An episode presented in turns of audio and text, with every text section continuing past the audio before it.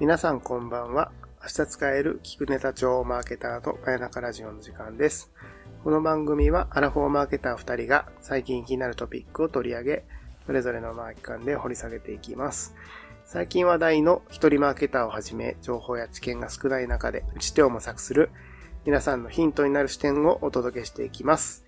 淡路島でコピーライターをやってます、神保です。よろしくお願いします。株式会社エールコネクト代表の宮本です。よろしくお願いします。今日のテーマは2023年のヒット商品、2024年の予測から読み解く。ヒットするのは自分を最強にするサービスです。さあ宮本さん、これを取り上げた理由を教えてください。はい。放送日が11月18日なので、あと1ヶ月半で2023年も終わりになると。うん。年の瀬が近づいてきているなというようなところで、やっぱ2023年を振り返る一つのきっかけとして今回は日経トレンディから毎年発表されているヒット商品とあとは来年のヒット予測っていうのがあるのでうん。この辺の商品を見ながら今の時代にヒットするサービスの秘訣って何なのかなどういうポイントなのかなっていうことをちょっと話ができたらなというふうに思ってますうん。日経トレンディのこの記事が多分有料の会員しか全文読めないんですが僕有料で払ってるのでこの24時間誰でも無料で共有できるリンクっていうのが共有できるんですよねうん。なんで24時間しか見れないんですけど一応 LINE のコミュニティと Twitter に放送日の11月18日土曜日に投稿するので間に合う方はその URL を見てもらうと日経トレンディで実際に書かれたヒット商品とヒット予測の記事も読めるんじゃないかと思いますはいなるほどね。じゃあ、ヒット商品についてお話をした本編、別撮りしているので、神保さんも収録聞いてもらいましたが、どの辺が明日使える聞くネタになりそうですか？まあ、二つあるんですけど、はい。一つは日経トレンディのうん試しの拡散ビジネスモデルみたいなやつ、いい,、うんいいっすよね。これ24時間だけ 無料で。そう。そうなのよ。だから宮本さんが今日僕に発行したじゃないですか。はい。で、改めて、リスナーのうん聞くタイミングでも、別途24時間また新たに発行できるわけまあ、もですよね。う一回発行できます。はい。いいよね。なんか発行する側はさ、仕組みです自分はお金払ってるから、仲間には利便性を提供できるじゃん？そうそう。プレミアムというかうん。宮本さんの友達でよかったなって思うしさ。そう。これいなんかねい仕組みですよね。いい仕組みだよね。シンプルで分かりやすくていいよね。うん。これしかも、月に30記事しか出せないんですよ。有料会員でも。出したい放題ではないんですよ。はあ、はあはあ、この URL って。だからこの記事はぜひ誰かに共有したいって時のとっておきの技として、別にこっちも数に限りがあるけれどもあなたに共有しましたみたいな。感じもあって、そうはいいうところもね、これすごいよくできてるな。で、宣伝じゃないんですけど、この日経クロストレンドっていうのに会員になると、日経クロストレンドの記事が普通に読めるようになるんですけど、すごいマーケティング的に面白い記事がたくさんあるんですよね。うん。僕はそれで最近有料会員になりましたけど、最近だとシャンプーでいいねって読むのかな ?INE。INE だね。そうそうそう。ボタニストのとこだね。そうそうそう、ボタニストの会社がうん P&G とか買うよりもシャンプー売れるようになった話で、ヒットの秘訣みたいなののインタビューだったりとか、うん。結構あって、踏み出てすごい勉強になる記事がたくさんあるので、うん。僕は有料になりましたが、有料じゃない方も僕が言ってくれたら、有料記事30個分の1を発行しますんで、はい。出していきますよおねだりしましょう、皆さん。リクエスト 受付中です。えこれいくらやったっけな？す数千円払えば誰でもなれるけどね。割と高い。あ、年間数千円？いやいや、月間。おー、すごい。割と高いね。ん？まあ、普通の金額はしますね。えー、そうなんだ。数百円ではなかったと思うえーよ。ニュースピックスより高いね、それね。え大したもんだ。と、あれ千、か、日経電子版が5000円ぐらいするもんな。そうそうそう、それの感覚っすよね。雑誌やったら言うても数千円はするのか。ですちなみにその2個目は何なんですか？え、2二つあって個目は普通のやつ。え、まあ1個目はまあ冗冗談も含めはいだけど。はいはい。だって本編関係ないもんね。関係ない。あ、そうそうそう。2個目はでも普通に考えると、うん。前回前々回と僕の回で話してるようなところの最新版な感じはするけど、そのやっぱりあトレンドを押さえておくっていうのはすごい大事だと思って、あ。うんうんすべては流れの中で何かがポンと起きるわけなので、うん。うん。そういう意味では今のトレンドを押さえておくっていうのがいいと思っていて、うん。で、今の時代で言うとトレンドは一つではないので、うんその様々なクラスターの中にいくつか別流のトレンドがうん。発生してる感じがあるから、なんかそれぞれを一個じゃなくてグロスで押さえておくと、まあうんなんとなく全体化が見えるのかなっていう。気がするよね。こっちの沼、こっちの沼はどんな色かなみたいなのが。見えてくると思うし、それが去年、今年、来年と追っていくと、マーケセンスって要はそういうことだと思うので、そういうのが見えてくるかなと思いましたね。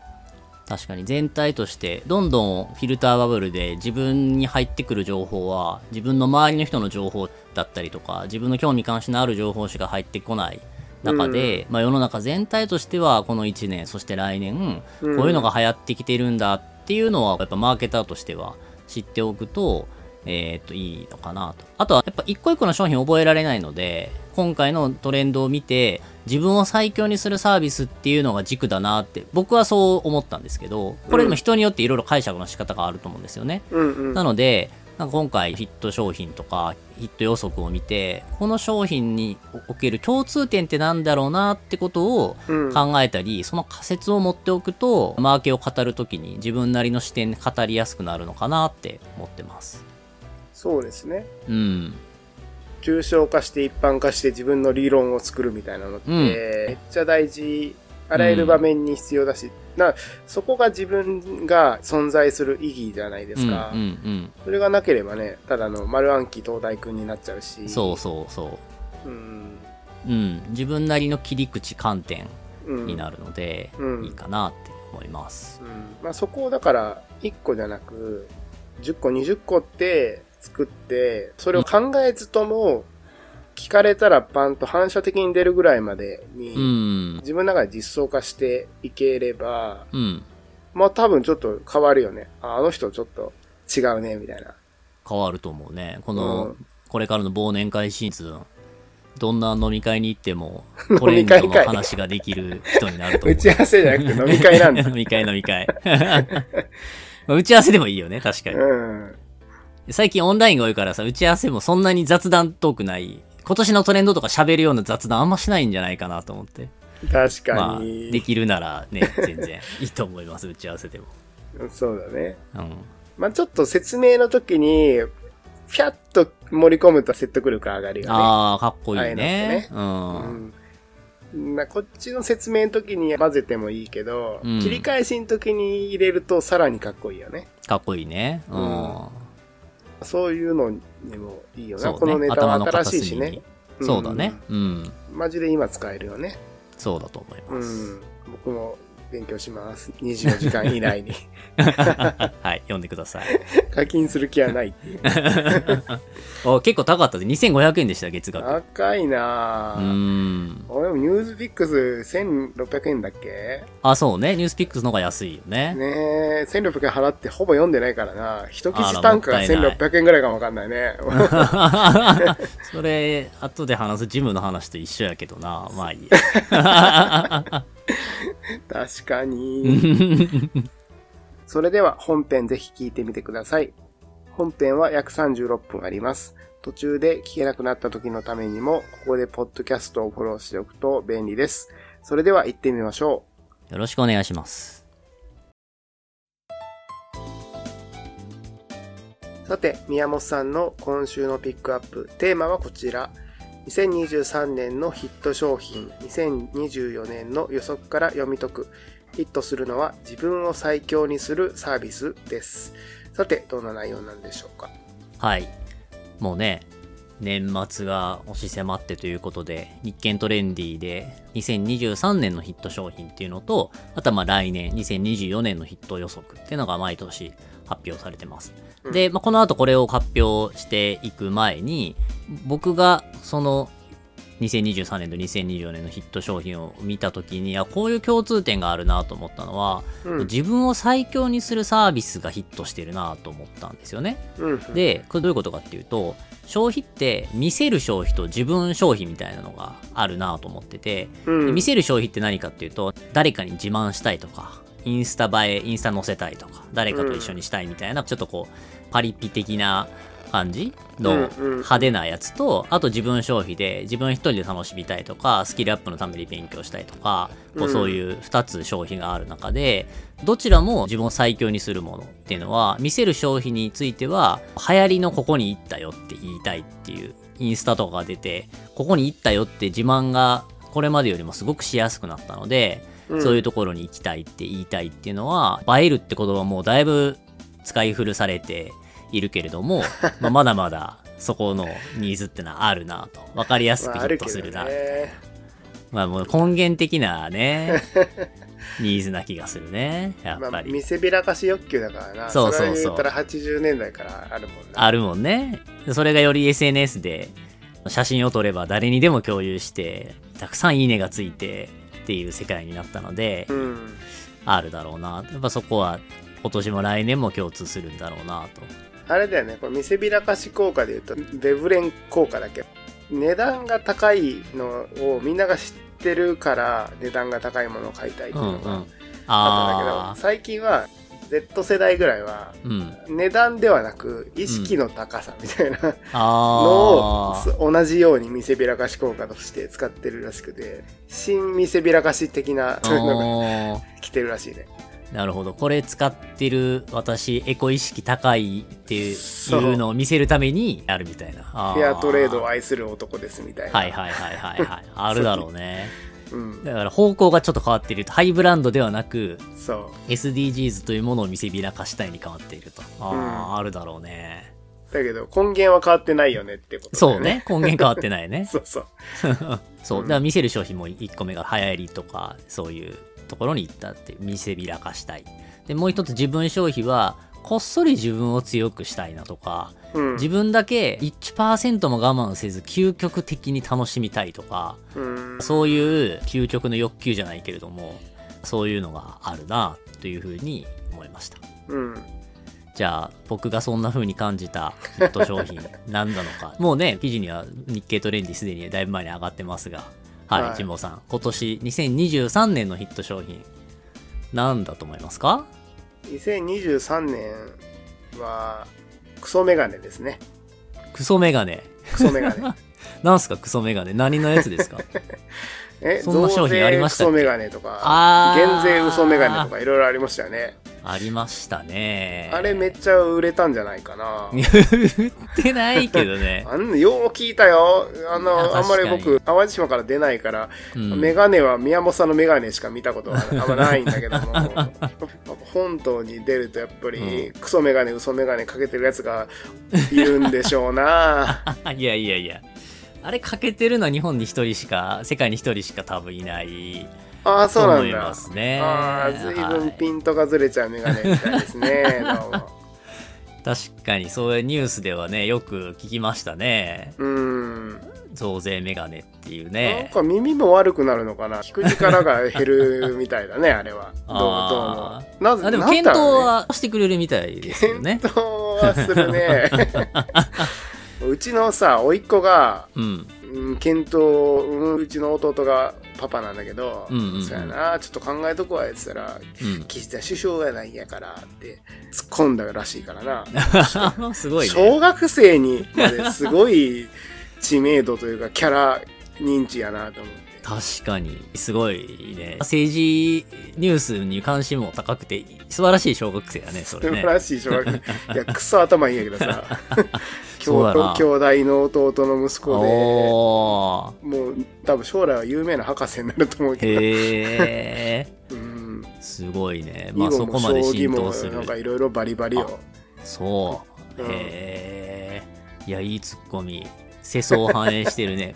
若干ね、日本の首相がそれでどうやねんっていう気もするけれども、将来大丈夫かって思うけど。そういう絶望からやっぱり希望が生まれるんじゃないでしょうか。になるほど。うんはい。クソメガネはランクインしておりません。売ってませんかしてらね。おりませんか？はいあ、売ってないのか い。やそういう問題じゃないと思う。売そういう。ことか。まあ、店頭になかったら、それはな、いやまあヒ買えない商品にはならないわな。はい。うん。しょうがない。じゃあちょっと、はい教え。てもらっていい？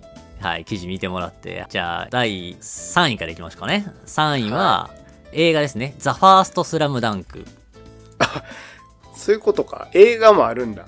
映画も意外とありますね。そういうことじゃあ3位かが、そう、ファースト・スラムダンク。2位が、チョコザップ。流行りましたね。はい、もうありましたね。すごい勢いで、店舗を作ったチョコザップ。はい。うん。何うん。うん。で、で、1位が僕らがラジオでも取り上第げた。3回ぐらいにあったやつだ。はい。第3回ぐらいに取り上げたチャット GPT が第1位でした。なるほど。で、第20回ぐらいにボロクソに添削して調子がそうそう悪くそうそうなったやつな。そうそう。それ以降、神保さんがチャット GPT ログインできなくなるっていう、そういう意地悪をされているチャット GPT が今年、はい最もヒットした商品でしたね。まあヒットしたね。いや、本当にねう、ん。話題をかっさらったよね、チャット GPT。うん、そうだね。うんまあ少なくとも、もう AI 化の波は止まらない気がしましたね。ねうん。だちょうどラジオで取り上げたから、1月2月ぐらいにちょっと話題になり始めたというか、うん。ニュースとかとそういうので出始めたかなぐらいだったのが、もう今じゃ本屋に行けば、チャット GPT で何々のやり方みたいな、60歳でもわかるチャット GPT みたいな本が並んでて、もう全国民がチャット GPT を使おうとしてるっていう、そういううん。時代になっているので、1年でチャット GPT は相当流行りましたよね。そうだね。まあうん60歳でも分かるからチャット GPT なんだと思うんだけどね。そうだね。そんなに難しいことは指示する、タイピングさえできればね、ログインとうんできるはず。まあ、ちょっとね、ねジモさんはログインができないから、ログインちょっとできないね。チャット GPT にはもう、せっかくね、コピーの添削してあげてたのにね、もうしてあげられないけどね。まあ大体そうなるね。厳しくダメ出しすると、うん連絡がつかなくなるね。やりすぎでしょ。そうだね。まさかの AI までそうなるっていうのはちょっとびっくりでした。新しい発見ですね。人間らしさをうまく再現してる感じなんじゃないですか。あでもチャット GPT も頑張れとかめっちゃ言ったら性能上がるとか言いますもんね。えー、そうなんだ。そうそうそうそう。熱量によって性能が変わるみたいな研究結果があるらしくって。結局人間が書いたものを読み込んでチャット GPT はそれを再現をしようとしているので、元々の人間の動きを再現しようとするとそうなるんでしょうね。一番頑張ってやろうとすると良くなるっていうところもうん。人間と同じだなと思って面白いですね。そうだね。うん。人間は頑張れって言われても、逆にプレッシャーになって頑張れないことも多いけど、そういうこともあるけどね。チャット GPT はそうか、プレッシャーはないから、そこは、ちゃんと頑張れるわとけだね頑張れるらしい。そうですねそうね。まあ確かに1位流行ったチャット GPT。うん。これはまあ異論なしだね。これはそうだうね。ん。異論はない。異論はないね。うんで、チョコザップは1年2ヶ月で1000店舗、会員数84万人まで到達っていう。ねこれもすごい一個の市場を開きましたよね。これまでジムといえばガチでスポーツするとか、大体会員になってもすぐ行かなくなるっていうことが多い中で、うん。軽く運動している風を装えるというか、運動実際してるのかもわからないけど、できるようなライト層を取り込んだっていうのはすごかったですよね。うん。僕、ここは全然意味が分かってなくて、うん昔からジムは懐疑的なんだけど、うん 山さんジム行ってるんだっけ？ジム一応契約はしてますよ。行くのは1.5ヶ月に1回ぐらいかもしれないけど。もう具の骨頂だね。もったいないよね。だからさ、そういう人で言うと、言い訳上品だよね、それってねあ、。それそうそう、それはある。うん、やろうとはしているんだと。そうそうそうそうただ、現実的にやれないじゃないかと。あれ？でも行ってないな、みたいな風に思う。そうだよね。けど、たまに、その1ヶ月半に1回、ジム行きたいなと思うわけよ。うん、で、その時に契約がなかったら、うん、あ、契約がないから行かれへんわっていうのが残念で、じゃあ契。約しとこうみたいな。ワンポイントアドバイスがあるんやけどさ、おーおーおーおー聞く耳 持ってる？持ってる持ってる。メガネかけて。てるけど、あなた。これ増税メガネじゃないから。あ、そうなんだ。これはオウンデイズのメガネ市販のメガネなんだね市販のメガネやから大丈夫よ。じゃあ、聞けるね。うん、聞ける聞ける。検の討もできる。バーベルとかは市民会館にありますから、そんな高い金払わなくても、全然鍛えられますから。ああとあなた、ちょっとドア開けてみなさいよ。ドア？目の前には無限の道が広がってるよ。確かにね。うん。だからあれがちょっともう、具のこっちゃだと思うのは、その、ジムに行くのに電車に乗るとかもアホなんちゃうかなって思うんだよね。いやまあ確かに行、くまでに有酸素運動は完了ででききるだろうと。ろうと。走ればいいじゃん、みたいな。うんまあね。そういやでもやっぱジムとは違うじゃないですか、外は。確かに今の気候だったら別に、まあうん走るだけでもいいけど、真夏だったりとか冬だったりとか、外で走るのはちょっとな、みたいな。で、うん僕が契約してるジムはサウナ付きのお風呂もあるから、スパ付きなので、駅ビルの中に入ってるジェクサーがあるので、はうん、つい契約しちゃいますね。でも、市民会館っていうか、池袋の区が運営してるところはあるんですよ。もうそこに行ったら、数百円い。数で、百円だよね。はい、入れるから、そう、ん。そこに行きゃいいやんっていうのは、本当おっしゃる通りで、うん。なんだが、チャリで15分ぐらい？いや、それ、15分は行走っていけよ。その、通勤と退勤のさ、時間もったいないとか言ってるやつが、そんなチャリで15分かけて、ジムに行くの嫌がってたらあかんよ、そりゃ。いやいや、それとこれはちょっと話が別なんだよな。出た、独特のロジック。あれは別なんだよな。ジ好きムはね、嫌いする人のロジッんだよクと。なんかもうよくわからないんだよね。ジムを擁護するロジッねク。気軽に行きたいんだよ。だからチョコザップもわかる。やっぱ店舗数が家の近くで行きたいのよコンね。ビニ感があるのかな？そうそうそう。はい。だからね、まさに矛盾はしてるのよ。うんいや別に遠くかってもう走っていきゃいいやんっていう話はそうなのだが、そうではなく、あの、走っていくんじゃなくて、徒歩5分とか10分のところを歩いていって、そこで運動したいんだよね。うーんでチョコザップはまた着替えもいらないから、もう本当会社帰りにちょっと寄って、汗だくになるとかじゃなくてちょっと運動して、うん。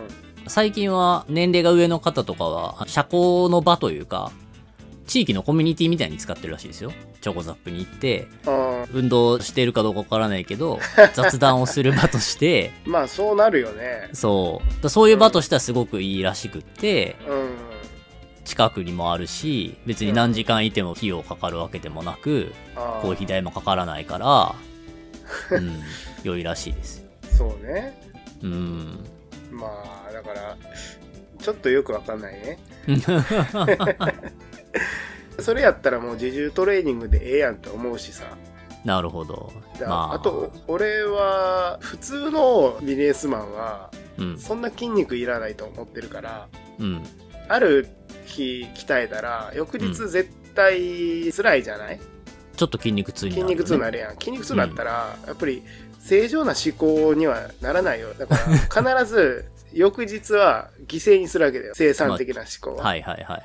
それってすごいビハインドだと思うんだよね。二日酔いみたいなもんやからさ。まあ、でも未来の健康のためにね、一定運動しといた方が。翌日もちょっとしんどいぐらいのやつは、未来の健康にはつながらないと思うんだよね。いやいやいやいやいや、つながるんじゃないですか？って僕もそんな言ってないし、別に、ジム用語派でもない。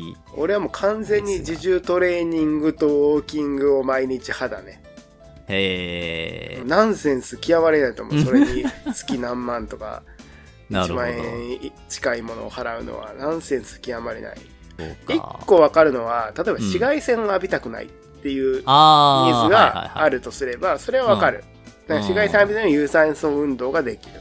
はい。ついでに効率よく筋肉も鍛えられるはわかる。それだって言われたら、まあまあそうだよなって俺は思うんだけども、そういうクリアな反論をしてくる人いないんだよね。まあそうね。だから多分結局は言い訳消費とか、うん、やっぱり保険と同じようなノリでやってるんだよね。それはね、基本的には無駄だと思うんだよね。うん。無駄遣いはいはい。だと思ってるねじゃあ、もう、神保さんはちょっとターゲットじゃなかったというね、はいチョコザップでした。はい。第3位はファーストスラムダンクと。他、4位はゼルダの伝説、面白かったですね。うんティアーズ・オブ・ザ・キングダムとか、うんあとは、10位には WBC2023 入ってますね。WBC2013 まあ大谷翔平が国民的スターうんありましたね。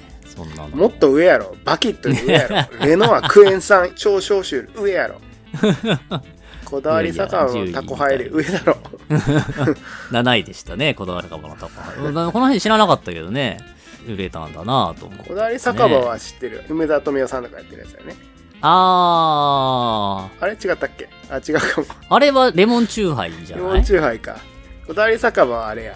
顔の怖い3人組がやってるやつじゃないかなサントリーだよねこれね。こだわり酒場のレモンサワーは確かに梅沢富美男さんがやってるね。うんでも売れたのはここだわり酒場のタコハイっていう。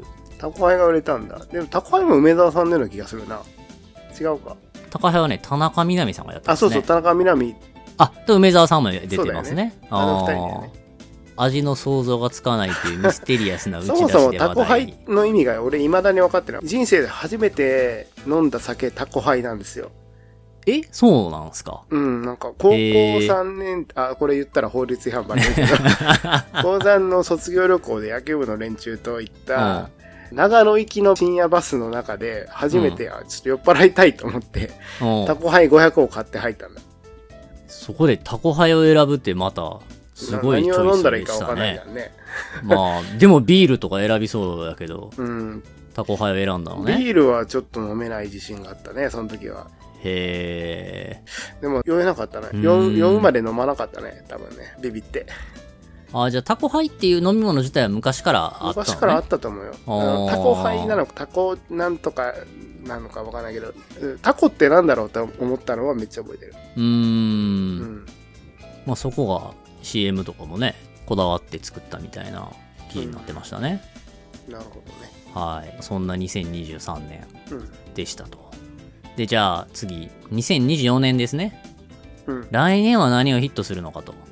ジンボさん、来年何ヒットすると思います？やっぱ GPT-7 とかじゃないですかね。まあそれは確かにヒットするよね。そのまま iPhone がずっとヒットしてるみたいなもんやもんね。うん。それはもう GPT が7まではいかへん気もするけど、まだ4やから、5かあそう6ぐらいかもしれないけど、うんそれはもうね、デフォルトになってくるからね、そうだね。それはヒットするんじゃないかなと思いますね。あとは普通に当てに行くと NISA だろうね。あー、確かに法律変わりますもんね。商品商品なのかどうかは知らんけど。まあ NISA 倍になるからね。うん来年の頭は NISA ブームになるだろうね。なるほど。あだから来年の頭に NISA で買うような銘柄を今年の年末に買っとくといいよっていう話がありますよね。ーなんすかね、ニースで買うような銘柄って人によりません？あ、でも NISA 長期で持つから、そうそうそう。長期保有が基本で、あとは割とコンサバな日本人マインドうんにはまるから、だから配当が多い株が多いらしいよ。うーん、なるほどね。うんああんまりキャピタルゲインで儲けるような銘柄ではなくて、長期保有で配当で儲けつつ、みたいな、ーうーん。長期で持つみたいなやつがなるほど。上がりやすいらしいよ。へえ。っていうと何なんだ？日本郵船とかもそうなのかね？もう日本郵船は最近乱高下してるもんね。確かに。船関係はね、景気受けて上がったり下がったり。うんまあ、商社とか？まあ、船関係で不沈が激しいって言ったらちょっとね あれやけど縁起でもないけどね。縁起でもないけどど。当社はまあフェット効果で上がってるだけでしょ上がってるよね。さあ配当は商社はそんなに。多くないんじゃないの？高配当の銘柄がいいらしいよ普段は高配当なんて別にさ相場の変動に比べたら微差 だからさって思ってるねあ。んまり気にしないけどうん。でもそこにそうだよね買いが集中するのであれば相場が上がるから必ず。そうだね、結果的にね。キャピタリゲインをね。そうだよね。年末から年初にかけては安いっていうのはあるかもしれないね。えとかー、。残念ながら入っておりませんでしたね、ニーサは。いやいや、外しましたね。来年じゃない？来年。まあ、日経トレンディとはご意見が違うと。うん。あ、これが日経トレンディのあれか。そう推測が今出てる。トレンディが推測してる2024のヒット予測これっていうのが出てて、まあでもこれもね、どうなんだって俺は思ったけれども、5位 AR グラスワーカー。4位が駅中コストコ。コストコの商品が駅中で買え、な受け取れるらしいですね。まあ、そんなんは別にっていう気もするけど。クソ新 V ポイント。V ポイントってね、な、なんだっけ？三井住友のやつ T ポイントと合併したやつですね。ああ、そんなん。三井住友と T ポイントが合体して V ポイントっていう8600万人規模の新ポイントができると。あこんなん、これもそうかな、別にっていう気がしたあ。けど。ナンセンスだね。なんかそんなにって気がするよね。うーん。2位が未来のレモンサワー。うん何なんだろう。で、1位がドローンショー空中 QR。もう来てるやん、それ。そうね。そんなに来年めっちゃ来るかっていう。空中 QR。うん。うーん、どうでしょどうでしょう。で、まあ確かに空中 QR もドローンショーも、今んとこ俺はまだリアルで見たことはないから、うん来年ぐらいには見ることになるのかなと。で、インスタに上げたりする、見せびらかし消費をすることになるのかなとちょっと思ったっていう。う。まあね。ね。うん。例えばさ、プロジェクションマッピングがうん。本格的に今ぐらいのクオリティになった時ってめっちゃ感動したじゃない？そう、びっくりしたね。うん、はすごいな思ったじゃない？あのレベルの変化は、ドローンショー空中 QR はないと思うんだよね。どうなんだろう。見たら違うかもよ。でも、でかいすげえって思うかもすでにもうちょ、チラチラ出てるしさ。あそれはでも動画で見たやつでしょ？うん。やっぱリアルで見ないと。いや、で見たら感動すんのかなう。ん、だってプロジェクションマッピングもさ、リアルで見たら、おーって、最初は思ったから、思うね。うん、そうなるのかもなって。へえ。今、ドローンで、ハロウィンかなんかの本物のお化けっぽいやつを飛ばすみたいなのがあるじゃないですか。うーん。ドローンで。あれはほんまにで怖いよね。へえ。う浮いてるってこと？お化けが。そうそう。お化け、しながってる感じのやつをうんうんうんドローンで飛ばしたら本気で怖いのね。へえ。でも俺、ああいうのいつも思うんだけど、ああいうドッキリとかをして、本当にびっくりした人が、勢い余って踏み外して落ちたりとかさ、ちっちゃいワンちゃんに雲みたいな衣装を着せて、うんうん。で、走ったらめっちゃエイリアンっぽい感じで、あはいはい、はい。すんごい。い怖くなるからびっくりするみたいあるけど、でも、あれもさ、もう気が狂って反撃した人がワンちゃん踏み潰したら、すごいかわいそうなことになるよなっていう、そこのリスクを考えてないのかなとかって、ああ。すげえ腹立つんだよね、ああいうの。そういうのが分かる場でやってるんじゃない？ドドッキリ風に見せながらも、さすがに。にだっ、てそれドッキリじゃないじゃん、それやらせやん。まあまあ、でも、なんか誰か人がいて止めに入るとか。いやー、あの時のワンちゃんはもう、だってバーって襲っていくからさ、踏み潰されるリスクめっちゃあるぞ、あれ。へえ。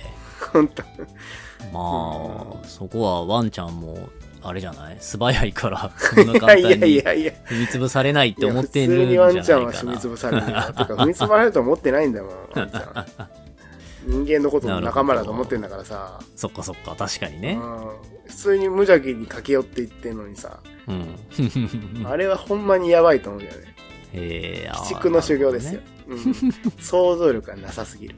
そうか。で、こんな商品の予測が出てましたと。うん僕はこののを見ながら、チャット GPT とかはこっそり自分を強くしていきたいし、来年のヒット商品ってあったのが、あ、これ僕初めて知ったんですけど、7位で痛いコスメっていうのがあって、マイクロニードルが派生っていうので、皮膚に針を刺すんですって。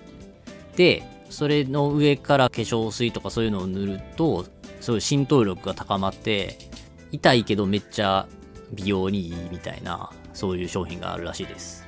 うーん、浸透力が高まる。うん。えー刺すからね。そこまでやるんやっていう、うん、そうやな。そこまで感ありますよね。そこまでやるけど、めっちゃ効果あるっていうのが最強にする商品やなって思いましたね。そうか。最強にするか。最強にする。うん。自分を最強にするようなものが来年今後売れていくのかなって僕はなるほどね。この8位のパワードシニアちょっと面白いね。これ面白いよね。こんなんほんまに買うんかなみたいな。パワードシニアってアクティブシニアが最強の武器を手にして日常生活を謳歌するって。足にねゴムの力で歩行能力を強化するものをつけて目にはメガネ代わりにオートフォーカス機能付きの VR グラスみたいなのをつけてでイヤホンのところに聴力をサポートする何かをつけるみたいなそういうパワードシニアっていうのがあるらしいですね。へえちょっと広角機動体感があるー、そうだよね。これ、感じですね。機動体の世界だね。うんですね。でうんまあ、こういうこともできていくだろうな。まあ来年流行るかはちょっとわからないけど、うん、そうだね。強くなりたいっていう欲求の表れかなと 思いました。えこんないろんなものがあるヒット商品ですが、僕こういう未来の予測を見ると、これ去年なんて予測したのかなって気になるんですよ。ーうん。当てられたんかなっていうのを気になって、意地悪な2000ことを考えるね。いやいやいやいや、やっぱね、一応考えちゃうじゃないですか。はい。はい。どれぐらい信憑性があるのかって、2022年末、つまり1年前に予測された2023年のヒットは何だったのかっていうのを見てみました。うん。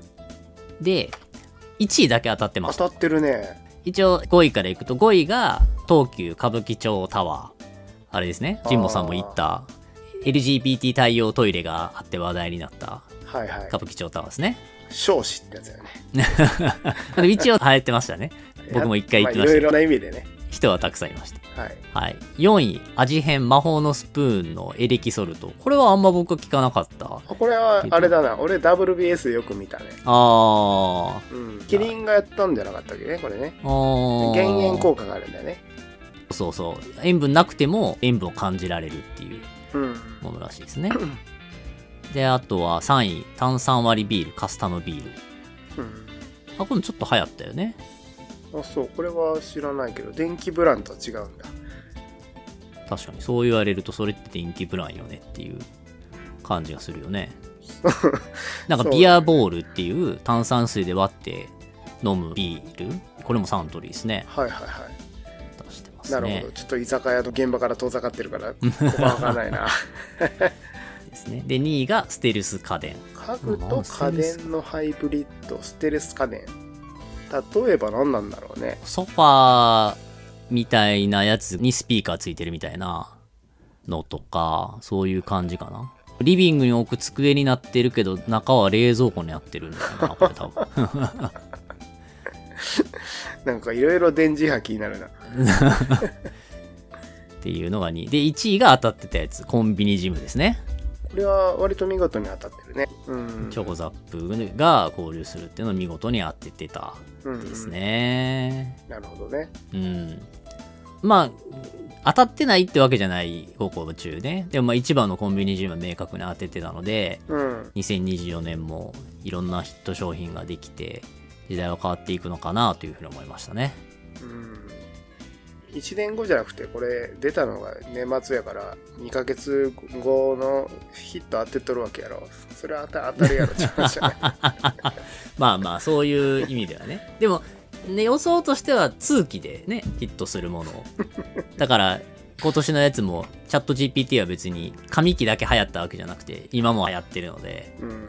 そういうものを当てている。当然、ある程度、兆しはあるはずなので、当たったんじゃないかって。2024年のヒットとかを見ながら、今後見ていくと、2024年生きていく中で、あ、ドローンショー流行ってるやん、みたいな。神保言うてたこと間違ってたなって思うかもしれない。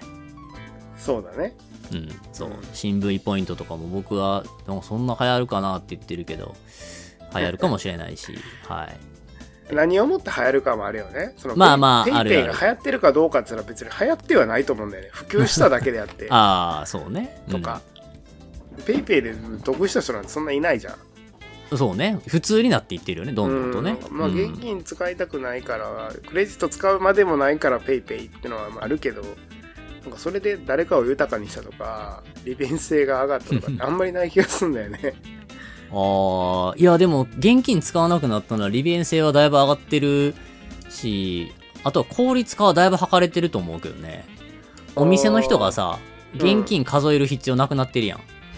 まあ昔ね大変やったと思うよ、あれ、コンビニとかでねクレジットがな。かった人にはペイペイはうん便利、なのかな。そうそう。普通の店舗でもね、みんなペイペイ決済して、そうすると現金のやり取り減るから、1日終わった時に店で計算したらお金足りひんなとか、うん計算合わへんなみたいなことはきっと減ったんじゃないかなって思うけどね。そうなのかな。うん。うんお店の人たちのコストも考えると、いいのかもわかんないね。全体としてはいいんじゃないかなと思うけどね。う。ん。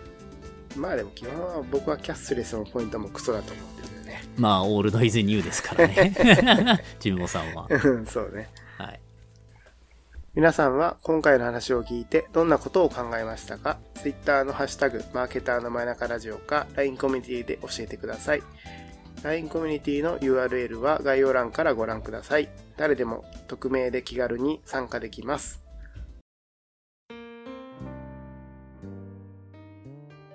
さて、今週の明日使える聞くネタ帳マーケターの前中ラジオもそろそろ締めの時間となります。はい。ジモさん、僕昨日ね、EC& 通販マーケターが集まる交流会に行ったら、リスナーの方にお会いできたんですよ。おー。これはね。すごいね。よく会うね、最近。いや、会いますね。やよくラジオの話するようにしてるんですよ。フォロワーが増えるとランキング上がるじゃないですか。はいだから、せっかく的に話をしようと思って、もう名刺の裏にも 書いてあるんですよ。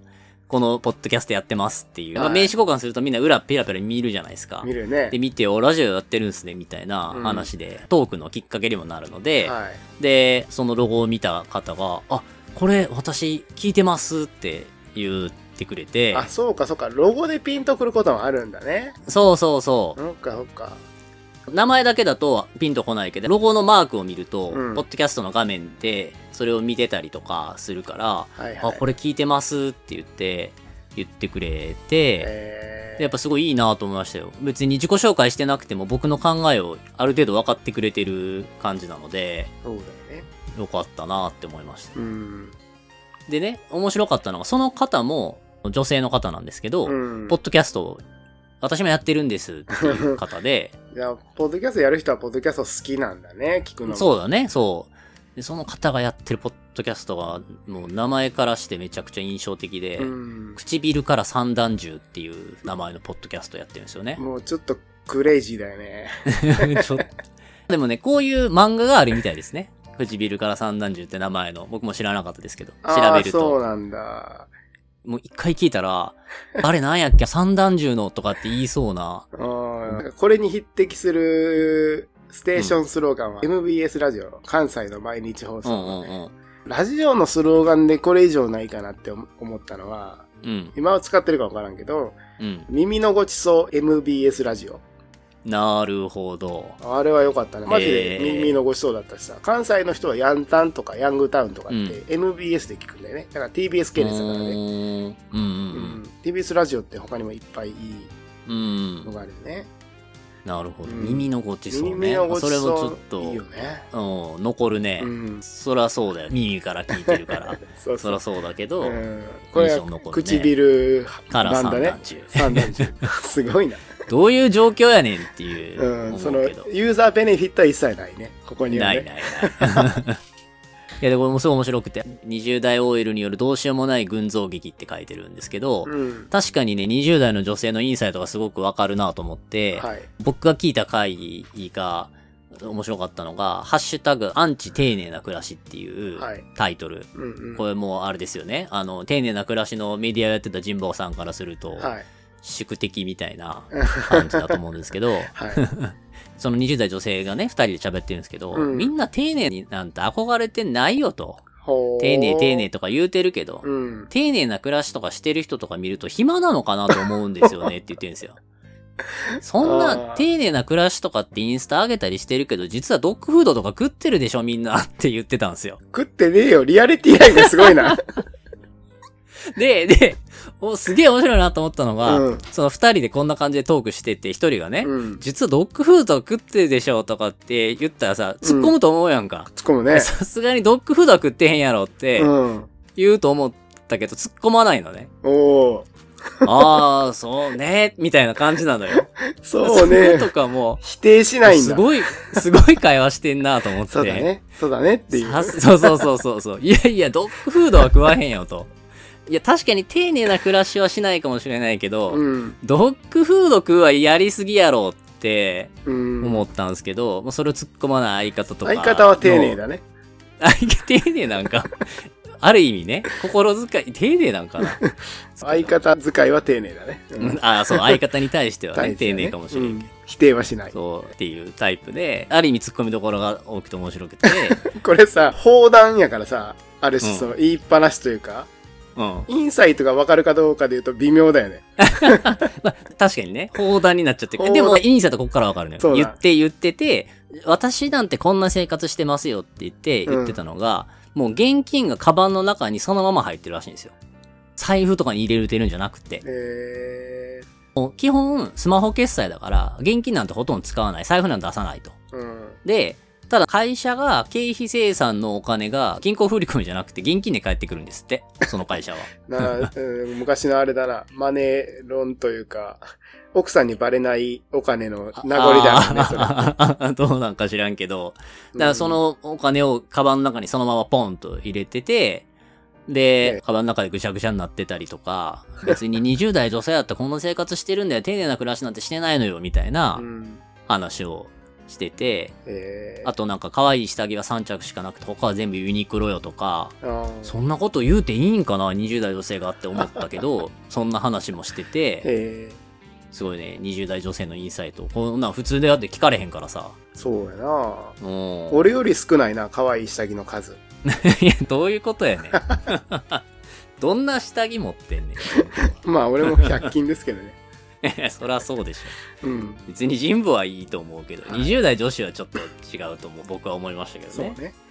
うん。うんいや、でも、僕が面白いなと思ったのは、本編でやったトレンドは自分を最強にするとか、インスタ映えとか、そういう女自分みたいなところがトレンドにある裏側には、マッチョな考えに対するアンチテーゼで、丁寧な暮らしとかって何よとか、インスタ映えする写真ばっかり上げて自慢してんじゃないわよっていうアンチテーゼもうん。当然あるんだろうなと思って、僕はこの唇から三段銃というポッドキャストを聞きながら、ああ、そういう裏側というか、オフの部分の人の感情も見えて面白いなと。うん。やっぱマーケターの好物はインサイトじゃないですか。うん。うん。新しい人の感情とか気持ちとかに気づけると何か発見した気になるので、うん。うん。僕はね、面白かったですね、この番組。うん、まあ面白そうだね。確かにね。広告代理店の女の子二人だっけ？だと思いますね。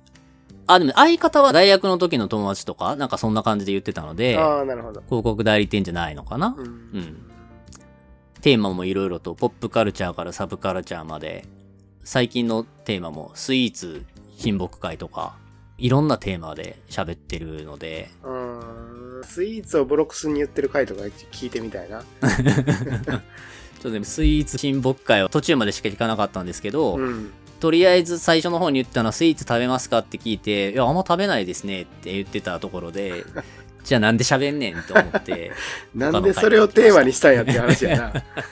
そう。なんだろうね。面白かったね。突っ込みどころが多いからかな。なんかわからんけど。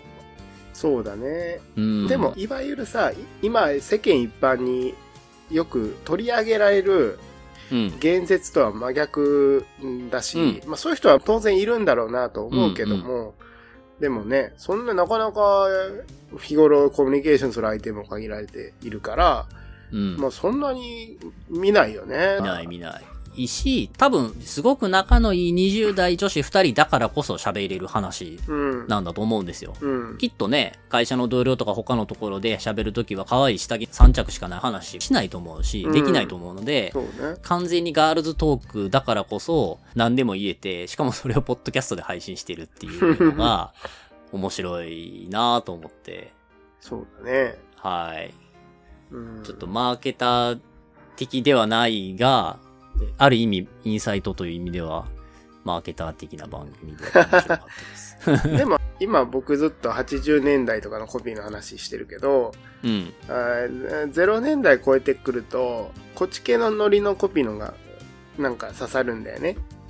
メインはこうだけど、そこにうまく乗れてない自分の、愚痴的なコピーが刺さってくるんですよね。うーん、なるほど。うん。だからそういうのをまとめて、インプットできる感じなのかもわからないね。あうん。あ、いや、いいっすね。こ僕らのこの放送で、これまでと違ったリスナー層が増えるんじゃないですか。唇から三段銃も。多分これまでそう20代女子とか同世代がたくさん聞いてたと思うんですけど、うん。なぜか僕らが紹介した後、4、50代男性が 唇から三段銃のリスナーとして増えるかもしれない。X 世代がうん増。えてきて。そう。Z 世代何考えてんのかなっていうのわからないおじさんたちが、これを聞いて Z 世代のことを知ろうとすることがあるかもしれない。そうね。うん。X 世代のおっちゃんは、ここういうところでしか聞く機会はないだろうからね。わからないからねう。ん絶対に聞けない。だって、20代女性がおじさんと喋るときと全然違うと思うんですよ。同じ人でもう、ん。喋る内容とかテンションとか、言えること言えないこと全然あると思うから、モモードがすっから変わってし,、うんまうと思うからね。違うと思う。うん。だから、聞いてみるといいんじゃないかなと思いました。うんおすすめですね、これはね。あ僕はちょっとね、会って話した時は全然そんな、むむしろ、いやもう恥ずかしいんで、ポッドキャストの名前とかも言いたくないんですって最初言ってたぐらいだったんですけど、はい。僕が何度も何度も、いやいや教えてくださいよとかっつって教えてもらった。んで、はい。でも意外と聞いてみて面白かったなとえーはい。すごいなでも、うん、面白いね、こういうのは。面白いねインサイ。トポッドキャストならではだなっても思った。こういう、なんか文章では絶対わからないし書かないけど、うんポッドキャストぐらいの雑談そのまま配信できるぐらいのテンションだから、うん。聞けるんだろうなと思った。うん。うん。明日使える聞くネタ帳マーケターの前中ラジオでは、マーケティングに役立つ情報を毎週配信していきます。ポッドキャストをフォローすると、マーケターとしての知見が毎週溜まっていくので、ぜひフォローしてみてください。ではまた来週の土曜日、ポッドキャストでお会いしましょう。さようなら。さようなら。